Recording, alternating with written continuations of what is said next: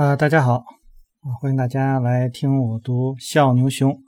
我是牧羊。我们继续第九章的阅读，期货交易。那么现在，当新趋势出现时呢，你已经有能力辨识了。这与培养其他任何能力没有什么不同。那你越下功夫，那你就会越精通。那通过读懂走势图来获利，并不局限于股票领域。那么也有呢，基金啊，期权。那同样在期货当中呢，也可以这样去用，稍微改变一下方法，用更短期的时间架构和均线系统，你就可以非常好的交易任何期货合约，无论是橙汁还是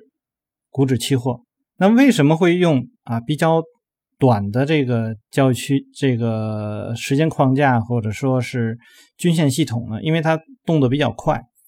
啊，那这里面我也给大家去呃提示一些呃相对来说呃我在做股票的时候的一些用法吧，就是呃我在个股上面用，假如我会用两百天的均线，那么我可能会在对于呃指数啊，或我会考虑呢，可能使用一百天均线。那这个好多人也。呃，我我的课程当中呢，是好多人问过我啊，说为什么你这两个是不一样的啊？实际上呢，现在有有一些软件，他们在做的时候，那么他们会把这都放成放成一样的。那我讲一下为什么我会做成不一样的，这是因为行业相对来说它需要更多的资金啊，那么更多的资金，呃，这种呈现的这种可能性相对来说比资金小啊就要困难一些，所以。相对来说，呃，一些小资金对于某些品种就可能是个大资金啊，这样的状况来说呢，它那就是有一点资金就可以把它推动起来。但对于呃比较大的这个行业指数来说，那么它需要非常多的资金，那么它的推动的力相对来说呢就会比较弱。所以，呃，我会对于行业或者说对于呃个股来说呢，会采用不同的。呃，时间的架构，或者说使用不同的均线的参数啊，这个是呃我在使用在交易过程当中吧啊，这个有一点点的改变啊，呃，大家也可以去设定自己的这个不同的方式啊，就是你可以去观察，观察完之后呢，然后你可能会得到一些啊需要改进的一些点啊。那好，那来看一下这个图啊，九杠十啊，这是橙汁期货的图。那么这个呢是呃八七年的六月到八月这段时间啊，八八年一月交割的期货合约形成了一个头肩底的形态。那期货市场的这个图和呃股票市场图是相同的，只是呢它的形态变化要快得多啊。这就是像刚才我们所提到的那一点。那这里面还在说一个，就是让我突然想起一个事儿来。我今天读书是二零二一年七月十，那我想起一个什么事情呢？就是以前我呃和一家那个中国的一个一个就是还算比较有名的一家杂志社吧，然后呢就有合作。那么最搞笑的是呢，呃，当时他的就属于是属于是总编辑啊，然后呢就说，哎，他想呢这个呃做一些有关培训呐这这类的事儿。那么这里有什么？他后来说，呃，希望呢，就是国内很多的呃这种交易者呢，多写一些呃课程啊，或者说写一些资料，然后出书啊什么之类，反正就是和这个交易有关的一些事儿吧。那我说呢，呃，国内的的很在在当时来说，国内很多的交易者的呃水平来讲，相相对来说并不是说啊足够，实际上他可以去引用一些。啊，国外的啊，这个交易者的资料啊，或者说这个这种课程来去做。那他当时呢给我的概念就是国外的呃股票和国内的股票啊，这个不一样啊。那么你应该去呃改变成国内的股票才可以。然后他需要那些国外的交易者呢就重新写书。那有的交易者呢，这个国外交易者确确实实啊，这个重新写的书把可能。呃，书里面的例子都改成了中国的股票，但有一些呢，就是说完全没有这个必要。就当我去和呃有一些那个国外交易者去说这个事情的时候，他们也就感觉到很奇怪，就是为什么会有这样的一个想法啊？好，那么这是一个小插曲，就是呃，图对于图形来说，如果你把很多东西去隐去的话，那呃，实际上你是很难能够分辨啊，它是在什么样的时间结构啊，或者说它是什么样的一个品种啊，这都是非常难去做一个区分的。好，那我们继续看下面。他说，如果你想留在期货市场呢，那你就有必须要有更加敏感的啊这种这个感觉，然后呢，呃，你要有这个就是做短线的这样的这种感觉。这不是一呃一个啊只在周末关注一下价格就能够获得成功的市场，因为每天的呃接触呢就是都是至关重要的。因为什么？它杠杆比较大。啊，这个是很很关键，包括，呃，像呃很多人去做外汇啊，也是这样。由于杠杆非常大，那可能你看到的呃日线走势图都是非常非常清楚的，但是呢，说哎，我怎么就老是赚不到钱？这是因为呢，你没有办法去承担日线上那么大级别的那个波动啊，所以通常呢就会变到更小的时间结构里面。你比如可能在。啊，五分钟图当中啊，一分钟图当中都有可能啊。我我看到很多做外汇的人，他们都不是看日线的啊，所以都是呃，比如说就是中国这边的时间啊，这个晚上七八点钟，然后开始看盘啊，那么一直呢到夜里啊，这个这一段时间是他们主要去做外汇，然后等睡觉的时候就把它单子就都平掉了啊，这个是。没有办法啊，就是有杠杆啊，或者是包括价格的波动啊，这些都会造成啊，你交易的时候会和做股票不太一样。好，那么他继续说这个橙汁的这个事儿啊，他如果当期货价格向上突破颈线 A 点，那这个时候你去买入橙汁期货的合约，那你就会得到不错的回报。如果你打算以交易员的方式来交易，那初次止损点呢啊，应设在。这个头肩底右肩啊，这个略下方的位置，然后呢，止损点呢依次提高到 B 点、C 点、D 点以及 E 点。接着呢，你应该在这个期货合约向下跌破一点时呢，然后就破了这个止损了，卖出合约，然后获得比较好的利润，然后就离场了。那么实际上这个来说呢，这张图还是一个啊日线图啊。那么呃，对于很多啊我知道的很多这个。做期货的交易者来讲，他们可能也不愿意去承担这个啊，因为有这就是去年的时候，还有一个朋友还在呃就问我有关这个呃就技术分析，然后在呃这个期货上的一些应用的问题。那当时呢，我和他说呢，我说我现在的那个思路和以前你认识我的时候那个思路都在发生改改变，呃。有其中一点呢，是我我不仅仅是要看啊这个期货的单独这个品种的走势，那我觉得呃期货市场呢也应该自上而下的去看。那么呃你需要去看到啊这个这些比如说啊黑色的啊它的这个行业是怎么样，或者说。我们更大点说吧，说农农产品的这个走势啊，指数的走势会是一个什么样的？然后呢，那个工业指数，那它走的是什么样的？然后你要去比较你的那个品种是在哪一个啊这个品种下的啊具体的那个商品的品种。你你你到底是做这个铜的，还是做这个橡胶的？那还是做这个螺纹的？那么还是做这个大豆的啊？这些个这你要分到不同的市场，然后你去比较你的相对强度，比较完相对强度以后，然后你要知道你现在的指数的这个这个。呃，趋势，然后你根据这个趋势来去选择，你到底是做空还是做多，然后等等这些，然后他就会觉得这种方式是很麻烦，因为他说他每天看的实际上就是啊一分钟图。啊，那么我觉得这个，我说那你这种操作模式就完全基于价格的一种模式，我觉得是呃风险比较大的，而且呢，嗯，你比较随意的去挑你仅仅是你喜欢的那个品种，我觉得这个真的是有一些危险。呃，我说我建议你还是使用自上而下的方式啊，进行这个期货的这个分析，那样的话可能会更保险一些啊。这样的话，你也可以在呃多个品种上进行呃这个操作，然后以及呢，呃，我说你还是要希望你呢是增加一些你的资金，然后能够在呃相对大一点的这个波动的这个时间结构上面去使用，等等等等。然后我不知道他有没有去接受我的这个建议了。呃，反正目前来说呢，我如果是去做期货的话，我会按照这种方式去做啊。这个实际上也是回答，呃，前面可能有人在呃这个录音下面的啊这个留言。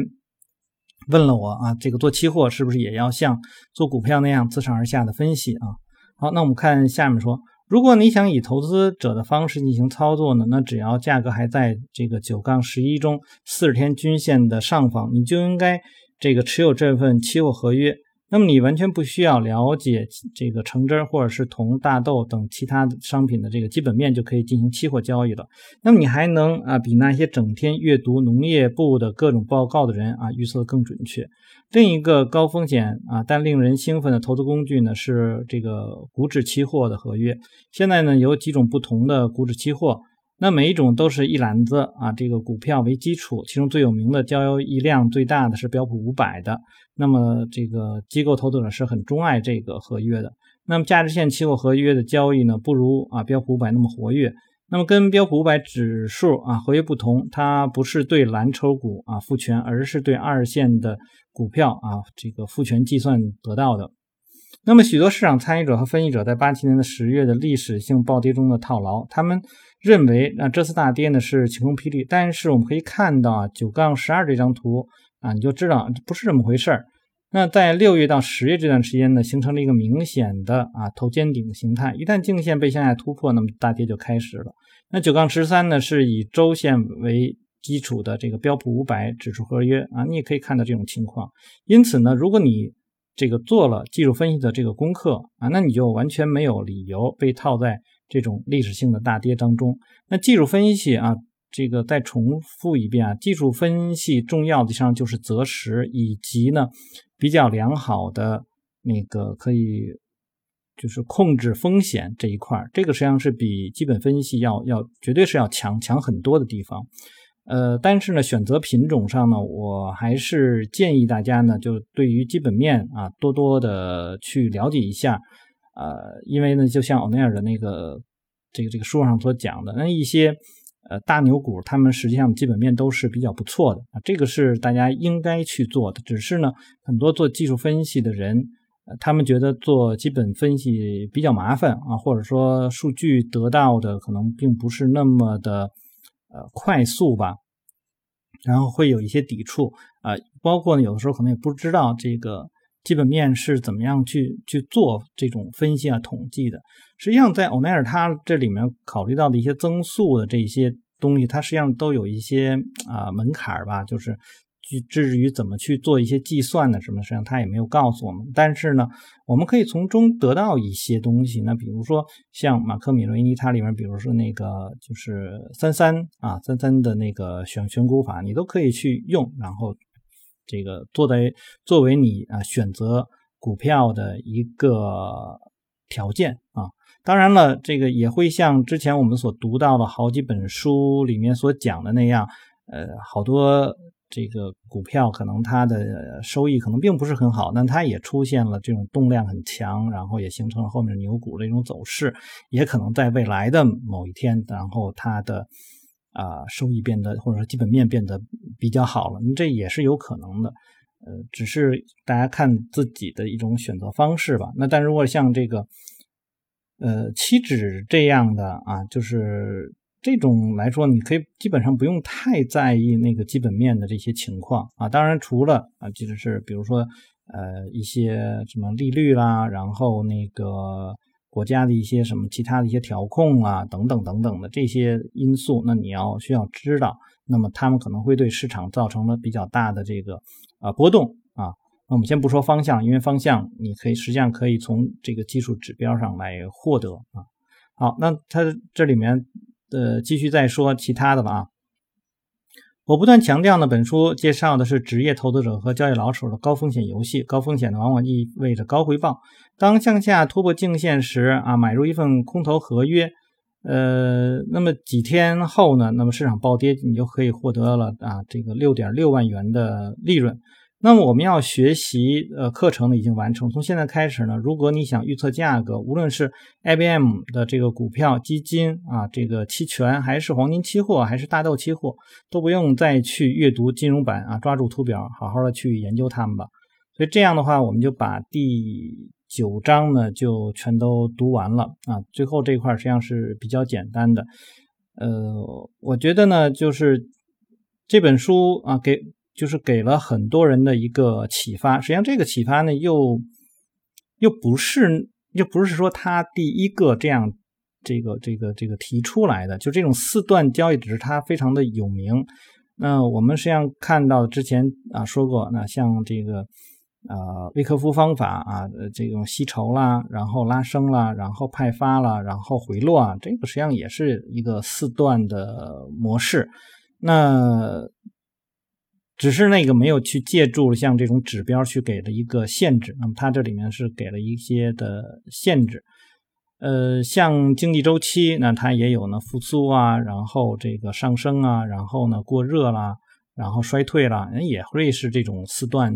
类的。那么当然了，呃，价格可能和基本的这个又不是完全的一致。那么它这个里面是给了一个比较简单的一套系统啊，我觉得这算是系统，但是。呃，马上就到第十章啊，我们就进入到那个最后这一段的了。那到现在为止呢，我们依然没有看到啊，他这本书里面呃写有关呃资金管理啊，然后增减仓的应该怎么样去去做啊，就这些的信息实际上都没有给我们，他只是给了一个相对大的一个模型，以及呢怎么样去做止损这样的概念。当然，我们可以在呃使用的时候，你可以说啊，我用了一个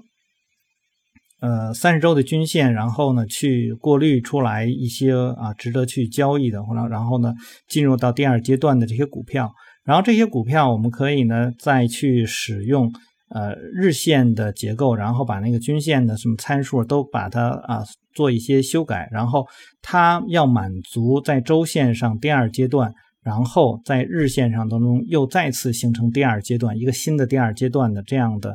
呃位置的啊，就是你可以增变成一个这个这个呃增仓的这样的情况啊，包括呢在过程当中，你可以还可以有，比如说日线级别，然后出现的问题，你可以去做一个减仓等等。呃，那么后面呢可能还会有一些问题呢，就是我的增减仓的位置以及增减仓的大小等等等等都。就是每一个人在做这种呃系统的时候都会是不一样，所以没有办法一概而论。呃，这个都需要自己去揣摩、去去磨合。实际上，在最近这段时间啊，当然有一些朋友听我读书之后也给我提了这些问题，因为我说这些真的是没有办法啊，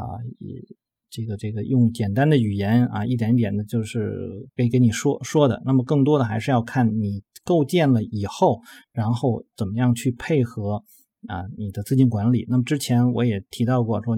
这个有的时候啊，我们把止损贴得过近啊，虽然呢可能看到的是最大的那个止损啊变得小了，但是呢你可能你获利的啊那个